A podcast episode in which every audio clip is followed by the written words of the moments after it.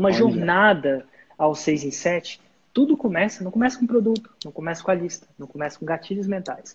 Começa com a decisão sobre qual o nicho e subnicho que você vai atuar. E aí a gente vem para a pergunta: o que é nicho? Nicho é uma parte de mercado, é uma seção de mercado.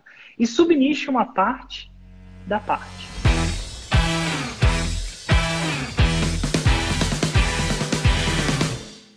São três pilares que sustentam todo 6 em 7: lista, lançamento e produto.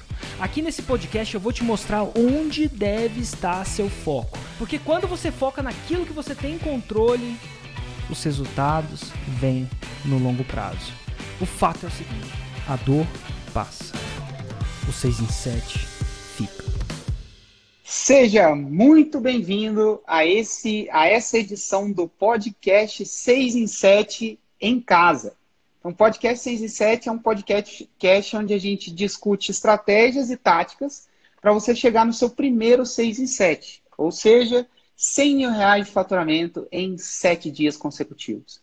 E hoje a gente está numa versão diferente, a gente está na versão em casa desse podcast, que é a versão onde o Érico está na casa dele, eu estou aqui sozinho no escritório, não estou exatamente em casa, mas estou sozinho, não tem mais ninguém aqui comigo.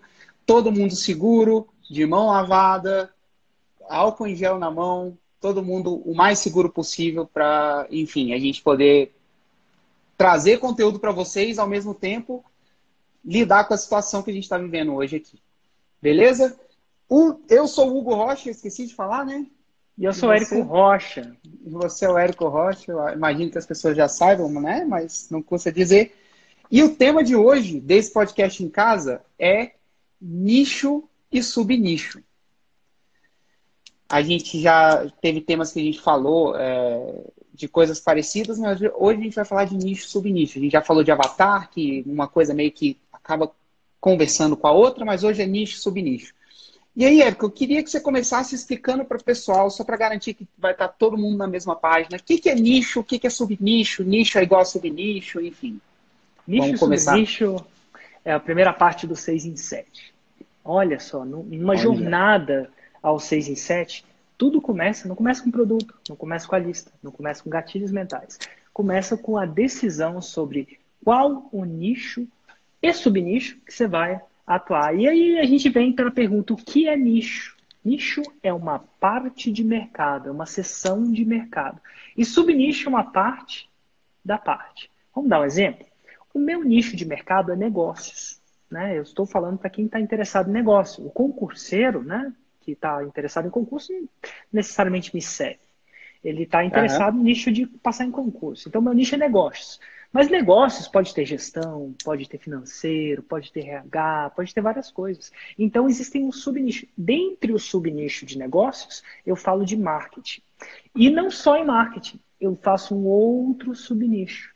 Dentro de marketing, que tem vários, né? Tem o marketing de outdoor, tem o marketing de propaganda na TV, tem o marketing, esse, vários marketing, marketing direto ali de panfletos. Dentro do marketing, eu falo do marketing digital. Então, marketing digital é um subnicho do marketing. E aí, dentro de marketing digital, existe SEO, existe é, posicionamento no Google, existe redes sociais. Dentro disso, eu tenho um subnicho. É o subnicho das pessoas que usam marketing digital para fazer lançamentos, ou como eu gosto de apelidar, os 6 em 7. Então, assim, eu ensino as pessoas a fazerem 6 em 7.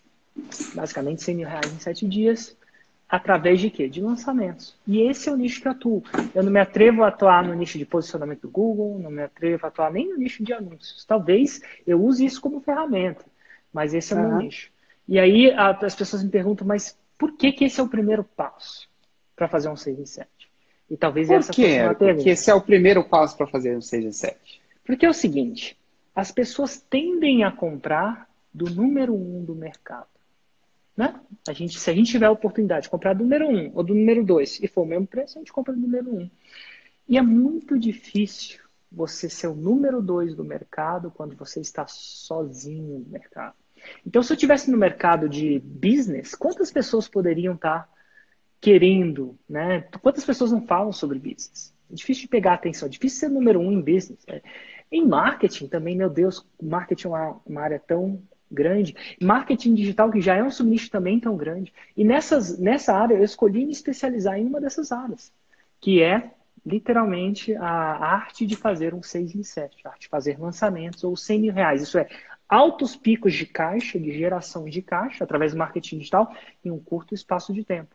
Então, uhum. nesse caso, eu me torno um dos únicos, quiçá o único, quiçá o número um. Isso facilita demasiadamente. Agora as pessoas falam, Érico, mas facilita. Meu Deus, você agora é um grande peixe num aquário pequeno, digamos assim. Mas, e não vou restringir muito os meus clientes, é verdade que vai. Porém, o universo da internet é tão grande que o pequeno na internet se torna grande. Então, a maioria das pessoas vão poder escolher um nicho e subnicho ainda sem escolher o produto. Primeiro passo, nicho e subnicho. E aí, ainda assim, vão conseguir fazer um 6 em 7. Porque até, vamos dizer assim, cartonagem, fazer maleta japonesa de cartolina faz 6 em 7. Que sai ainda mais 6 em 7. E a gente já deu muitos exemplos disso. Mas se uhum. o primeiro passo é o nicho e o subnicho. Show. E qual que é o maior erro que você vê as pessoas cometerem quando elas vão é, definir esse nicho e subnicho delas? É um erro que se chama, se, se resume em uma palavra: ah. balance. Balanço é uma palavra muito importante. Se você, precisa, se você for beber água, você precisa de balanço. Bebe rápido demais, você não bebe. Bebe devagar demais, você não bebe. Se você é tipo andar, equilíbrio, né? Balanço equilíbrio. no sentido de equilíbrio. Balanço no sentido de equilíbrio. Existem duas uhum. for forças contrárias. Se eu subnichar demais, desnecessariamente, é uma desvantagem. Se eu subnichar de menos, é uma desvantagem. Então, algumas pessoas subnicham demasiadamente, desnecessariamente, e outras pessoas subnicham menos do que deveriam. Então, vamos pensar na bicicleta. Qual é a sacada da bicicleta? É balanço. Se você, for, se você mexe com malabarismo, por exemplo, não adianta você ir rápido demais, nem devagar demais. Você acha um balanço. E esse balanço vem com o tempo. Eu costumo dizer que é um erro subnichar. Por exemplo, eu costumo dizer que eu gosto de subnichar se somente se não há um faixa preta no meu mercado. Hum. E aí o faixa preta, de acordo com o que eu defino faixa preta em marketing digital. E uhum. geralmente não é em, no, faixa, a faixa preta não é definida no PHD, não é definida quantos anos de experiência, hum. ela é definida nas regras do mundo paralelo. Então, nas regras de produção de conteúdo.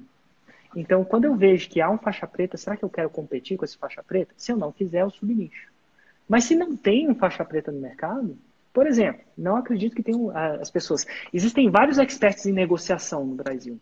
Excelente, pessoas, mas não há um faixa preta em marketing digital e negociação que eu conheço. Então quer dizer que se tiver uma empresa gigante no nicho, mas cara, essa empresa não está no marketing digital, não está fazendo marketing digital, você não consideraria que, cara, você iria, você entraria nesse nicho? Ah, definitivamente. Vamos pensar que existe uma pessoa que é gigante no nicho de futebol.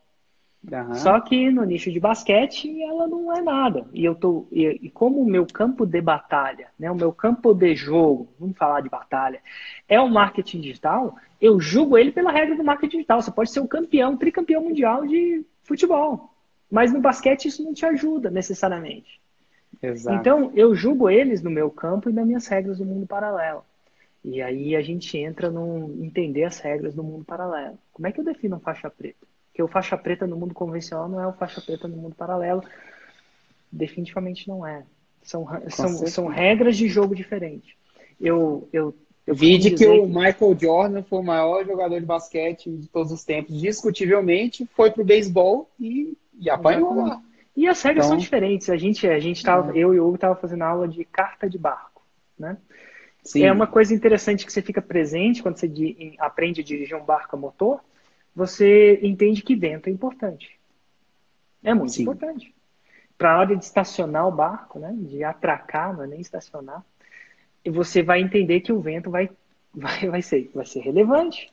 O que não é relevante quando você está dirigindo um carro, que se dane vento. Sim. Eu nunca Sim. prestei atenção para vento na, na direção vida. do vento. Então, quando você está atracando, estacionando um barco, você vê para qual lado o vento está tocando, porque isso vai ser, vai, vai, vai determinar. Então, a mesma coisa acontece. Não importa se você é, campeão de Fórmula 1. Se você está dirigindo um barco, isso não te ajuda muito. Então eu vejo essas coisas em relação, literalmente, ao campo de batalha. E aí a gente vai nichar e subnichar. E aí algumas pessoas subnicham desnecessariamente. Como qualquer aprendiz de uma determinada área ainda não tem essa noção de balanço extrema, como não tem, ele às vezes vai um pouquinho a mais do que deveria ou um pouquinho a menos. E como é que eu vou saber se o nicho ou o subnicho que eu escolhi tem potencial para fazer um 6 em 7? Ah, é uma coisa.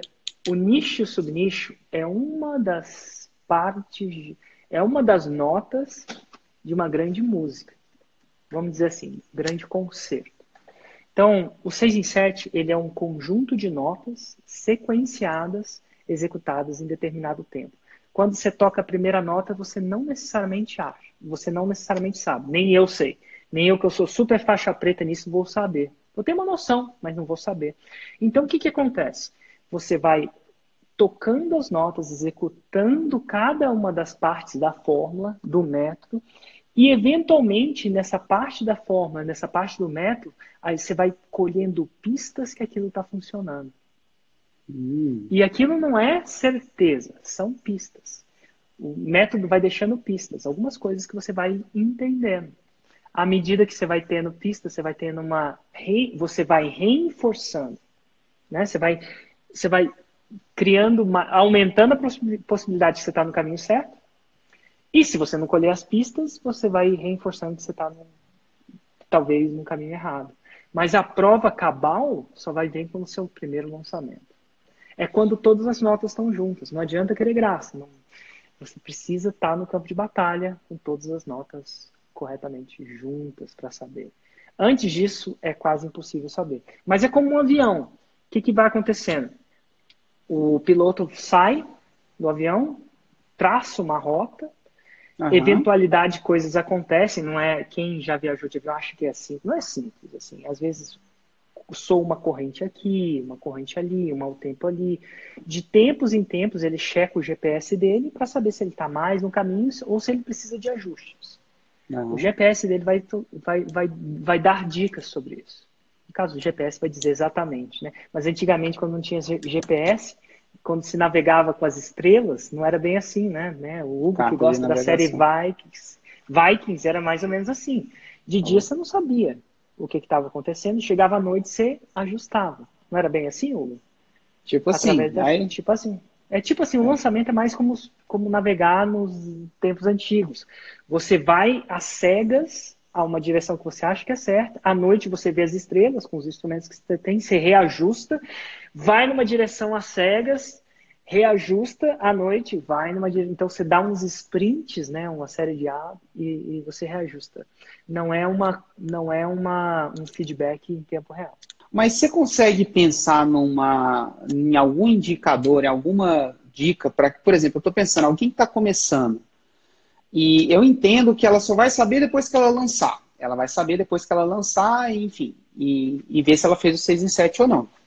Ver se ela executou e fez tudo o que tinha que fazer mas você consegue pensar em alguma coisa que já indicaria que o nicho que ela escolheu é, tem um potencial ou não tem um potencial? Você consegue próxima, pensar em algum indicador? Depois do nicho vem o Avatar, que a gente já fez uma live sobre isso. Não sei se está nem publicado. não sei se a gente publicou. Mas de, de repente, se não uhum. publicou, bota aí na lista. O próximo passo é a definição do avatar. Se o avatar, se esse passo estiver bem definido, o, o terceiro passo seria a produção de conteúdo. E aí, quando você tem um bom. Está bem definido o nicho, está bem definido o avatar. Então, a gente está falando de segundo passo, não tem como pular um desses passos. Quando você chega na produção de conteúdo, o próximo passo é você conseguir uma live de 50 pessoas. Existem 50 Os... indivíduos, isso é um bom indicativo que o nicho está indo bem. Então, é, esse é o. Tem que eu acho que esse é o próximo indicativo, é a próxima leitura das estrelas que isso vai acontecer. Agora, o problema vem que isso pode demorar. É. Não é simples assim. Então, o que, que eu estaria vendo? Eu queria ver que em uma semana eu teria uma pessoa, eu procuraria na próxima semana ter mais pessoas. Se eu não tenho mais pessoas na próxima semana, tipo duas, três ou quatro, eu devo estar com um problema de conteúdo ou distribuição de conteúdo. E agora eu entro numa outra, outra coisa que a gente não discutiu. Mas, Hugo, de repente vale a pena falar sobre distribuição de conteúdo, caso a gente não tenha falado. Já tem tanta coisa que a gente fala que não fala, né? É. Mas, enfim, e, mas a, a, gente vai ver um sinal de fumaça do mundo, das estrelas, né? Vamos dizer, uma próxima leitura, quando a gente começar a ver um pequeno devagar aumento da audiência. Significa que o conteúdo está em linha com a audiência, uhum. significa que a sua, sua distribuição está em linha com a audiência também. Entendi. É, tem que avançar, né? Não adianta querer. Você tem. O que, que você acha? Você. É, é você... porque. Não, não, eu concordo com você. Porque, assim, às vezes, isso, é, essas perguntas são tiradas de interações que você tem. Eu acho que, às vezes, as pessoas elas têm a tendência de querer ter uma certeza para poder avançar para o próximo passo. Não. Deixa eu ter a certeza que o meu nicho e subnicho é bom para eu definir meu avatar. E deixa eu ter a certeza de que eu tenho um avatar perfeito para eu começar a produzir conteúdo. Isso não existe, né? Essa é a verdade. É, então, e a boa analogia é a navegação naquele tempo. Do Pedro Alves Cabral não havia certeza. Eles colhiam à noite uma indicação da direção, colhiam uma. E, e durante o dia não havia, eles procuravam seguir alguma coisa, né? Seguir sei quantos milímetros ali do sol. Mas à noite, dependendo do vento, dependendo das correntes, a posição não necessariamente acontecia. E se tivesse uma tempestade no meio? Que o sol não estaria mais se pondo exatamente onde. Então, à noite, talvez eles teriam. E tinha noite que dava para ver as estrelas, provavelmente à noite não dava existe a tecnologia sim, sim. das nuvens. E é um pouco assim a navegação na área de lançamentos. Entendi. Cara, vamos pegar uma pergunta da galera que está vendo a gente ao vivo aqui. Certo. É uma pergunta da Gabriela. Ela fala o seguinte: Eu sou veterinária alergista. Meu nicho são pets com alergia e subnicho os tutores. Eu fico em dúvida se eu chamo a atenção de todos que têm cães ou só aquele. Ela fica em dúvida se ela chama a atenção de todos que têm cães ou se apenas das pessoas que têm cães com alergia.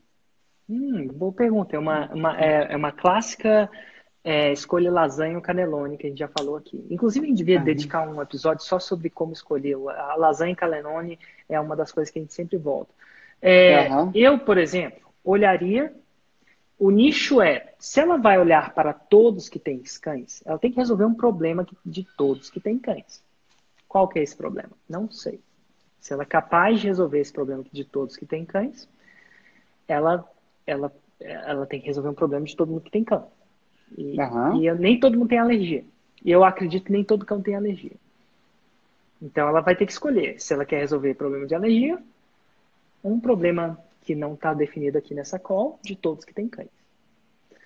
É, aí vai depender do expertise dela. Se ela escolher todos que têm cães, ela vai ter que resolver um problema de, da maioria das pessoas que todos têm cães. Mas se ela só sabe resolver problema de alergia, ela precisa focar em alergia. Mesmo que o cara não saiba que tem alergia. Mas mesmo as pessoas que não sabem que tem alergia, elas sabem que tem alguma coisa errada. Hum, a alergia em si, às vezes as pessoas não dão o nome daquele problema de alergia, mas, por exemplo, às vezes o cão está inquieto demais. Se o cão está inquieto demais, se o cão não está sem fome, eu não entendo nada de cão. Vou te dizer, pode ser que ele tenha alergia. Então, hum, mas é, ela pode mostrar para todas as pessoas que têm cães, incuber, tirar, desencobertar o fato de ele ter alergia. Pode. Entendi. Mas mesmo fazendo isso, ela vai focar no nicho, subnicho de alergia. Eu aconselho, eu acredito que tem cão bastante com alergia. E como ela é especialista em alergia, minha recomendação, sem ver ela aqui, uma recomendação às cegas, é que ela foque na alergia. Que seja a maior autoridade digital no mundo paralelo, né, no mundo digital, onde as regras são diferentes, de alergia para cães. O Instagram mais repleto de conteúdo de, para alergia de cães. Do mesmo jeito que o meu Instagram, provavelmente, posso dizer que não, é um dos maiores Instagrams com conteúdo para quem busca o 6 em 7. Ponto. Total. E aí já vou emendar uma outra pergunta que chegou. Uma vez que eu escolhi, a pergunta da Rízia, uma vez que eu escolhi meu subnicho, eu tenho que ficar naquele subnicho para sempre ou eu posso decidir atacar outros subnichos ou até, quiçá, outros nichos? Olha, a gente, depois que foi inventado o livre-arbítrio, você não tem que fazer isso, você não tem que fazer nada. Eu uhum. trabalhei em banco por muitos anos da minha vida e troquei essa vida. Então, toda vez você pode trocar. Uma vez que você aprende a fazer um 6 em 7, e se você quiser fazer um 6 em 7 em outro subnicho, inclusive vai ser muito mais fácil fazer um 6 em 7 em outro subnicho. Agora, toda vez que você troca, você tende a começar do zero. Ah, eu, vamos supor que eu estou fazendo basquete. Eu posso começar a praticar futebol? Pode. Você vai saber muita coisa né, de esporte? Pode, mas quando você começa no futebol, você tende a começar do zero. Apesar de saber fazer, é, mas a receita. Vai ter é tipo, esporte é tipo, fí vai ter físico, é. né? Vai conseguir correr mais. É, Isso você já tem, né? Porque treino mais. Construção de uma casa. Vamos supor que eu construí uma casa e agora eu quero construir o segundo andar. Tudo bem, eu posso construir o segundo andar. Se eu decidir construir uma segunda casa, mesmo já sabendo agora construir a segunda casa, de repente vai ser um pouco mais rápido, mas eu vou começar pelas fundações. Eu vou começar lá no começo pelas fundações. Eu não começo de onde eu estou, na maioria das vezes. A não ser que as fundações possam ser compartilhadas. Hum. Então, se eu, por exemplo, quiser começar no nicho de redes sociais, ser um especialista em Instagram, uma coisa que eu sou, tá? Eu posso. Uhum.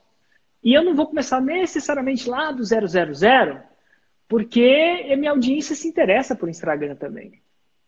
Então, eu vou, eu vou alavancar isso. Contudo, se eu quiser ser um especialista em é, meditação, eu tenho que começar do zero. Muito do zero. Pouco, assim. É, é, muito, é pouco correlacionado a minha audiência com a meditação. Tem sempre umas pessoas que também são empreendedores e gostam de meditação, mas é a relação é pouca. Né? Então, é, é, essa, essa lista não, essa lista, essa audiência não foi construída baseada em pessoas que procuram a meditação. Então, vai ter uma correlação muito pequena. Mas é possível também. Eu só sei que eu vou ter que ter humildade para construir a base da minha casa primeiro, depois as paredes e depois o telhado. Entendi. Faz sentido, cara. Faz sentido. E quando eu estou escolhendo um nicho. Eu fazer uma pesquisa, por exemplo, num Hotmart da vida. Vou lá, escolhi um subnicho. Eu ver que tem muito produto, é, ver que tem muitos produtos sobre aquele nicho. É um bom sinal? É um mau sinal? Não sei. Eu não faço assim, Hugo. Eu não escolho um nicho baseado no Hotmart. É, uhum. Mas, enfim, se tem muito produto, e produ os produtos se sustentam por um tempo, se os produtos continuam vendendo por um bom tempo, é um bom sinal. Tem mercado. Mas eu não procuro os meus nichos pelo Hotmart. Eu procuro o meu nicho começando pela minha paixão. Engraçado. Uhum. Porque se eu vou estar num nicho, eu não vou estar só pelo dinheiro. Eu passei boa parte da minha vida só buscando dinheiro, né? Quando eu trabalhava em banco, eu sei que isso é uma vida finita. Né? A gente vai tender a procurar paixão. Então eu procuro alguma coisa que eu tenho paixão. Eu.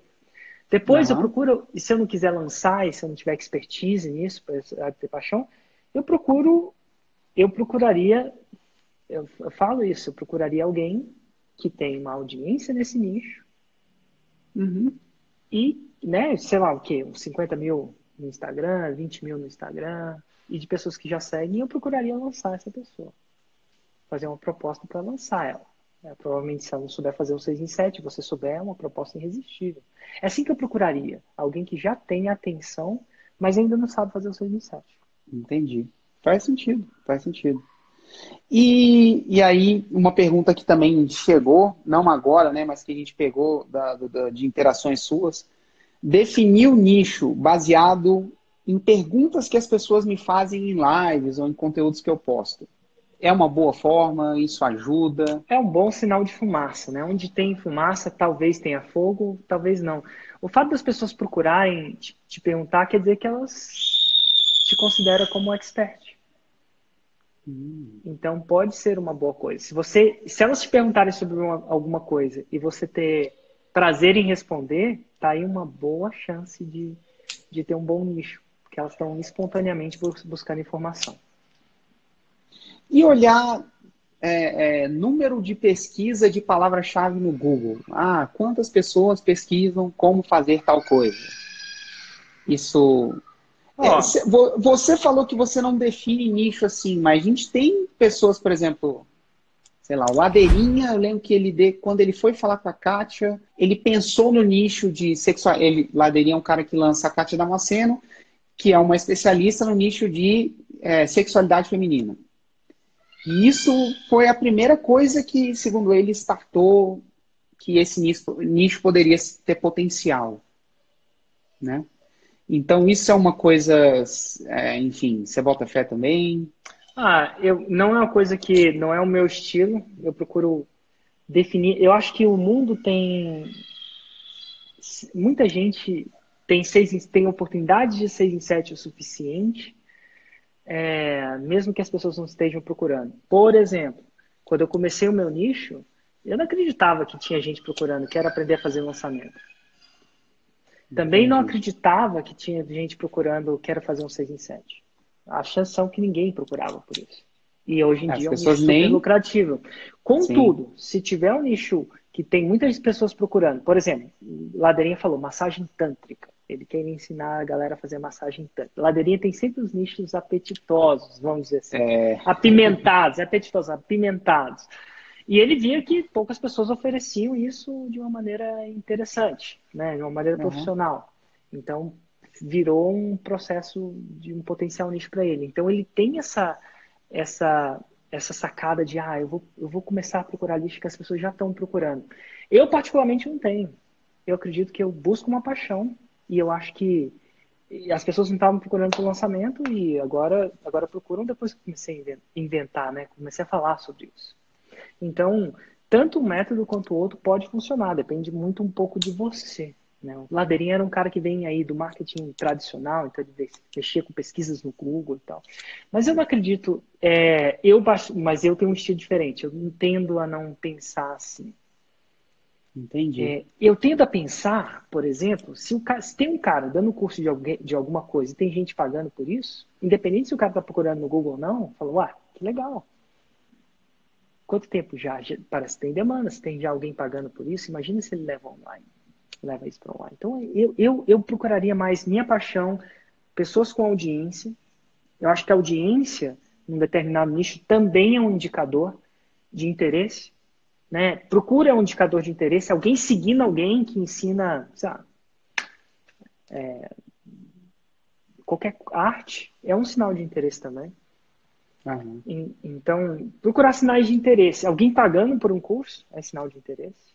Muitos cursos sendo oferecidos pode ser um sinal de interesse, se eles estão vendendo. E você acha que ter concorrência, você falou, é, é, só, só uma, uma, outra, uma outra visão. Você falou assim, cara, se tem um faixa preta no nicho, eu procuro subnichar. Mas você não acha que tem nichos que são tão grandes que dá para entrar mesmo com faixa preta? Que o cara, o nicho eu é tão grande que mesmo que a pessoa seja faixa preta, você vai fazer assim, bicho, ele não vai conseguir atingir todo mundo. Ou não está conseguindo atingir sim. todo mundo. Eu, por exemplo, hoje entraria em qualquer um. Porque hoje eu tenho um certo skill, uhum. uma certa habilidade. Mas se eu não tivesse, eu ia preferir não entrar de frente por enquanto. Hum, entendi. Mas isso sou eu. Hoje eu entro em qualquer nicho. E como é que você faria então, para entrar num nicho que já tem autoridade? Que é inclusive uma pergunta que já che que chegou aqui. Eu, eu, eu, um, procuraria um ângulo diferente de como falar sobre. Por exemplo, se você me forçasse a entrar no nicho de finanças, tem várias faixas pretas em finanças, né? Uhum. Eu, procur, eu procuraria falar, a subnichar não é só um tema, e sim a maneira. Uhum. Vamos pensar aqui, a Natália Arcuri, ela fala de finanças, porém ela fala de uma maneira diferente. E uma hum. maneira que ela usa, ela, por exemplo, usa muito humor. Ela tem uma linguagem bem youtuber, né? De humor, de fazer isso. O Tiago Negro também fala de finanças, tem uma linguagem diferente, completamente diferente da Natália. Eles estão no mesmo nicho? Talvez sim. Estão no mesmo subnicho? É discutível. Porque não é só sobre o que eles falam, e sim como eles falam.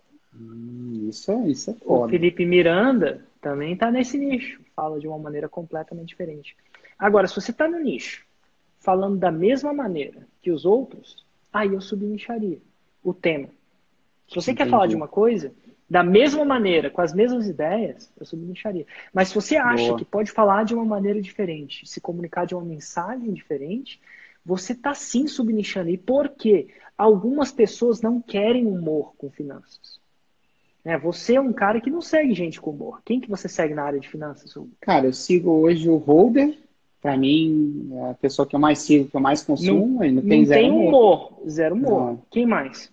Conteúdo mais denso. O Holder e um menor que chama Asvid. Asvid, cara, o Asvid, é, o Asvid, canal do Asvid, é zero, é, é ultra zero. Ele é raiz de uma maneira incrível. E isso, então, quem segue a Natália, Natália Arcuri é um, um, perfil de seguidor que, que, prefere um tipo de comunicação diferente do Asvid. Diferente do Holder. O Holder é uma mistura de Asvid com Natália Arcuri, né? Um pouco mais de uhum. produção. Uhum. Ele falou, gente, tudo bom com você? Então ele tem algo, ele, ele tem alguns, umas paradas. Ele é um youtuber, né, vamos dizer assim, com nível de conteúdo, não é raiz completo com as vídeos lá, sentado assim na cadeira e tal. Mas já é um. Ele já caminha naquele conteúdo, ele, né? Menos. Ele, é ele é mais denso. É menos. É mais denso. Ele, ele, ele é, um, é um notas de youtuber, né? Bem leves ele, uhum. procura, ele preocupa com a fotografia, ele preocupa sim. com a idade, bota umas luzinhas atrás. Sim, é, sim. Então, eu também sigo o Holder, né? Inclusive, vou, tô até combinando com ele de fazer uma live um dia desse aí para falar de coronavírus, finanças e tal. Ah, Mas, que massa. Acho que legal, né? Mas assim, dito tudo isso, é, cada uma. Então, o jeito de falar também é um subnicho. O jeito de comunicar atrai alguma pessoa e desatrai outras. É, para você ter uma ideia, a faixa etária é um subnicho. Né? O jeito Sim. que você fala com uma pessoa de 55 anos tende a ser diferente de uma pessoa de 18 anos. Pode Total. ser o mesmo assunto. Você vai falar de renda fixa, um cara de diferente, uma, um gap, né, uma distância de idade muito grande, a linguagem é diferente. Entendi. Vai falar com uma pessoa de 55 anos, é diferente de falar com uma pessoa de 20. Deve ser. Total, muito, né? Essa, esse lance do o jeito que você escolhe se comunicar, a sua, a sua linha de comunicação, como você vai falar, e isso ser um subnicho é, é um ponto interessante, cara. Eu nunca tinha visto até hoje alguém usar esse ponto. Muito, muito foda. É muito bom. É, tá na live, né? Não pode falar palavrão, não. É, vamos lá. Uma pergunta... Tem gente que constrói o subnicho falando palavrão. Sim, é verdade. A gente, a gente procura. Um a gente... da vida. Pô, é, cara, é, eu, é palavrão não é precisa ir para os Estados pra... Unidos, não. Quem mais aqui no Brasil que senta o rei no palavrão? Pô, no e palavrão. nossa, que o cara que, que realmente está ah, falando muito palavrão, quem? Não, tá pô, não um, um, cara que eu já vi falar muito palavrão foi o Sardinha. Sardinha. É. O Jerônimo, por exemplo, não se preocupa em falar palavrão. A última vez que ele adora falar um palavrão. Inclusive, convidei ele uma vez para fazer uma palestra no, no fórmula de lançamento e dá-lhe palavrão. Ele usa o palavrão bem, bem forte, assim. Olha aí. É, você lembra o que, que ele falou do dia que a filha dele foi ao banheiro? E... Ah, tá, lembro, lembro. Que, que ele fez? Aí então... foi bem palavrão, né? É, mas, Ai, cara, mas, é uma situação Eu não vou repetir aqui, mas é uma situação desconfortável. Eu acho que se a filha dele é ver verdade. aquele vídeo, ela vai, não ia curtir, vai... Não, né? ou vai curtir, dependendo da, da, do barato, assim, coisa de adolescente e tal mas vai ser interessante. O fato é o seguinte, cara, até o fato de você decidir. A gente procura não falar palavrão, a gente acaba falando. A gente procura. Mas isso aí é uma, é uma, é uma decisão. O Érico tende a falar mais palavrão quando não está na câmera. É verdade. Eu tendo a falar mais. É verdade. Dito tudo isso, então isso é um nicho. Isso é um je o jeito de comunicar define um subnicho. Porque há pessoas que não curtem palavrão, depois do terceiro desligam. Então, Exato. e há pessoas que sentem empoderadas pelo palavrão. Nada de errado com isso, né? Dá mais power, dá mais ela é. sente que é mais autêntico, sei lá. Total. Um dia eu, hoje, é, ontem eu tava na. Aqui, a gente tá em quarentena em casa. Tô em casa. E aí a Ju tava cozinhando. A gente voltou a cozinhar, sabe-se lá por quê, né? É, pegar pra casa, aquela coisa. E a Ju tava tava vendo uma live do Ítalo, acho que é Ítalo, Mar, Ítalo Marcili. Cara, já, já vi umas. Eu, as lives poderosas do cara, meu. Você, já vi, assim, uma já... energia. É, já vi umas lives dele é, fumando charutão. Já viu essa? Não, essa não. é, meu, fumando charuto, que é, uma, que é uma parada que por si só pode atrair ou desatrair. Ele definitivamente não é um cara morno. Né? Ele é o quente ou frio. Então ele tem a posição. E ontem ele estava defendendo um posicionamento muito forte e tal. Falei, justo, você segue ele? Aí ela falou assim: não, na verdade não. Apareceu essa parada, tinha 18 mil pessoas vendo, eu resolvi ver. Olha que interessante, Hugo. Tava lá Ju, seguindo o cara, que nunca tinha, não conhecia. Eu conhecia porque, enfim, ele é bem famoso e tal. Uhum. E eu perguntei, por que, que você tava vendo a live? E ela me fala, porque, ó, tem 18 mil pessoas. Que gatilho que é esse? Grande gatilho da prova social. Impressionante, acontecendo ali na minha casa. Agora, dito tudo isso, ele tem um estilo forte de. Ó, e, e a, a, live, pelo que eu vi, né? não estava seguindo, mas é desenvolvimento pessoal. Ele tem um estilo brutal, assim. Tipo assim, sendo bem direto com as pessoas. Até. Entendi. Não sei se é ofensivo, mas direto. Ele tinha uma boa intenção, na minha opinião técnica, mas, pô, chegou a chamar ele de idiota, alguém ali, então, tipo, entendeu? É burro. eu acho que ele não usou a palavra idiota, mas ele usou uma, algumas palavras fortes ali. Entendi. Dito tudo isso, é o que funciona para ele, é um profissional incrível e, enfim, tá mandando ver. Mas tá ele, ao ver. falar daquele jeito, ele atrai um certo tipo de pessoa e desatrai outro. Ele subnicha. Cara, isso é muito. Isso ele mim foi a, então, foi então, a grande sacada dessa live. Total. Pegar uma pergunta aqui da galera que tá a gente ao vivo antes da gente ir para a última, tá? Certo. Essa é uma, uma interessante. Eu tenho uma audiência mais aquecida. Mas tem outro subnicho que é maior do que o meu nicho. Eu já tenho uma audiência aquecida no nicho, mas só que eu estou de olho num nicho que é maior, bem uhum. maior, do que o meu. O que, que eu faço? Eu foco onde uhum. eu estou ou eu vou para o outro? Depende da sua paixão. É tipo um cara perguntando. Eu acho que eu não vou usar esse exemplo. Ah. acho que você sacou o exemplo, né? Uhum. É, mas assim, não, não existe resposta paixão. certa. Depende da paixão. Assim. Depende da paixão. Você tem, você tem que descobrir. Você quer estar tá aqui ou quer estar tá ali? Lasanha ou canelone? Você escolhe um, escolhe o outro. Eu, eu acredito que dá para fazer o 6 em 7 em, em, ambos os nichos. A pergunta é, qual você quer falar? Qual nicho te dá mais paixão nesse caso? Uhum. Eu acho que. Paixão, eu, eu, lembro de você, de você falar que cara, você... é um equilíbrio entre paixão, habilidade e potencial para gerar dinheiro. É. E... Só que eu acho que a maioria dos nichos já tem potencial para gerar um 6 e 7. É, eu também, exatamente. E eu acho que eu isso é síndrome. Érico, tô aqui nessa fila do supermercado, mas aquela ali tá parecendo que tá indo mais rápido. E aí, fico Exato. aqui ou vou para lá? É a mesma coisa, o mesmo dilema eu tô investindo em renda fixa, mas os imóveis estão indo para cima. Ou estou investindo em ações e os imóveis. Entendeu?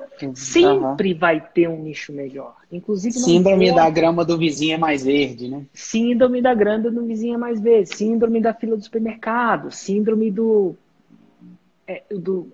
Não importa quanto dinheiro você ganha, tem sempre alguém ganhando mais dinheiro. Não importa quanto dinheiro você não ganha, tem sempre alguém ganhando menos dinheiro.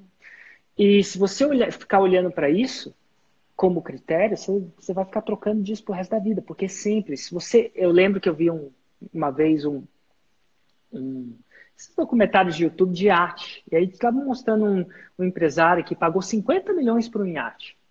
Chamava Turtles, tá no, no YouTube. E eu achei interessante você ver. E ele construiu o iate.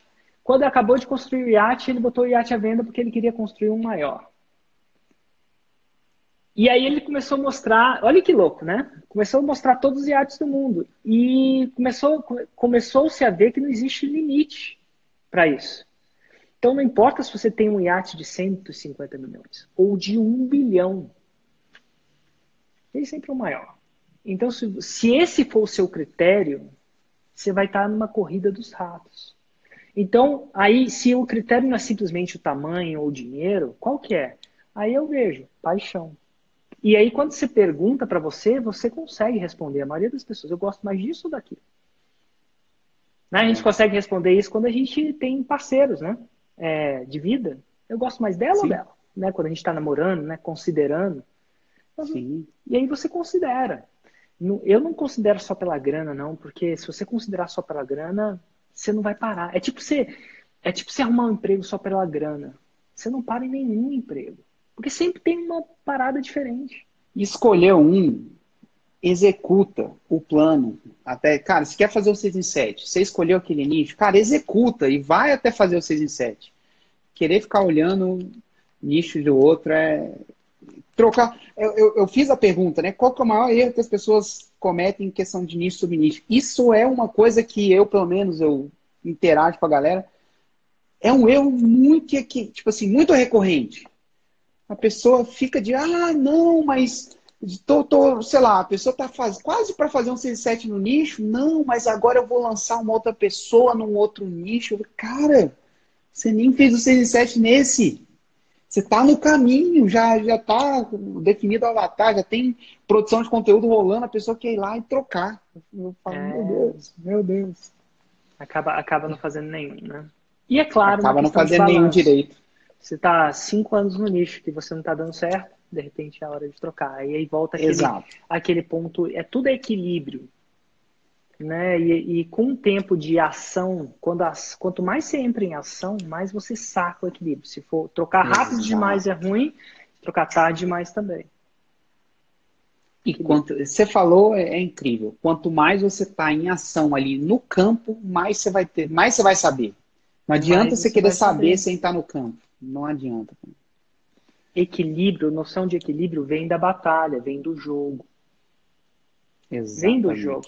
Eu, eu tava vendo, eu tô fazendo um curso, tô fazendo um curso de meditação, tá vendo? Tô uhum. fazendo, inclusive você devia fazer também, muito bom. É, é, tá. E ele tava falando que a meditação é uma das artes, né? Tem algumas artes que são conceituais, né? A matemática é muito conceitual. Uhum. Né? Você consegue entender matemática conceitualmente, sem tantos experimentos assim. É, então, o aprendizado conceitual, eu tenho o conceito daquilo. Agora, algumas coisas são conceituais e experimentais. Não importa, você nunca vai chegar ao conceito. Por exemplo, nadar. Você tem que entender o conceito, como é que você mede o braço. Surfar, coisa que você está aprendendo. Por mais oh. que a gente explicar, explica para você o conceito, você precisa praticar, porque não, não é o suficiente.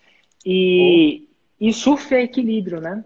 Se a gente for parar para pensar no sentido literal, você está na prancha em cima de uma onda que você vai, se você for para frente demais, a brancha embica e você vai, se você for para trás demais, você perde a onda. E, e, é um equilíbrio. E o equilíbrio vem com o quê? Com a prática. A bicicleta é a mesma coisa, o carro é a mesma coisa. Então, existe a parte conceitual e a parte prática. Então, é, é muito interessante saber que lançamentos, esse equilíbrio vai vir com muita prática, tanto no surf, quanto na bicicleta, quanto no carro são artes cujo é necessário o equilíbrio entre o conceitual. Agora, se você só pratica sem nenhuma instrução, sem nenhum conceitual, complicado, né? Vai que você põe Exato. o pé na prancha errado, né? E demora você tá anos. Você tá caindo, caindo e não sabe que onde é que tá errando. Você tem que ter... E alguém vê, opa, o seu pé tá muito para frente, tá muito para trás. Exato. Experimenta isso. Mas por mais que a gente explique, nada vai quebrar o fato de você subir várias vezes ali é, naquela onda. Isso, é por isso que o surf é um, um processo é, mais complicado, né? Para você subir na onda, na maioria das vezes você tem que exercer muita atividade física. Mas dito tudo isso, é, é, é o equilíbrio. E esse equilíbrio se consegue praticando no campo de batalha. Exatamente. Não adianta você estar tá querendo estar tá preocupado com isso se você nem entrou ainda. Então, escolhe um, entra.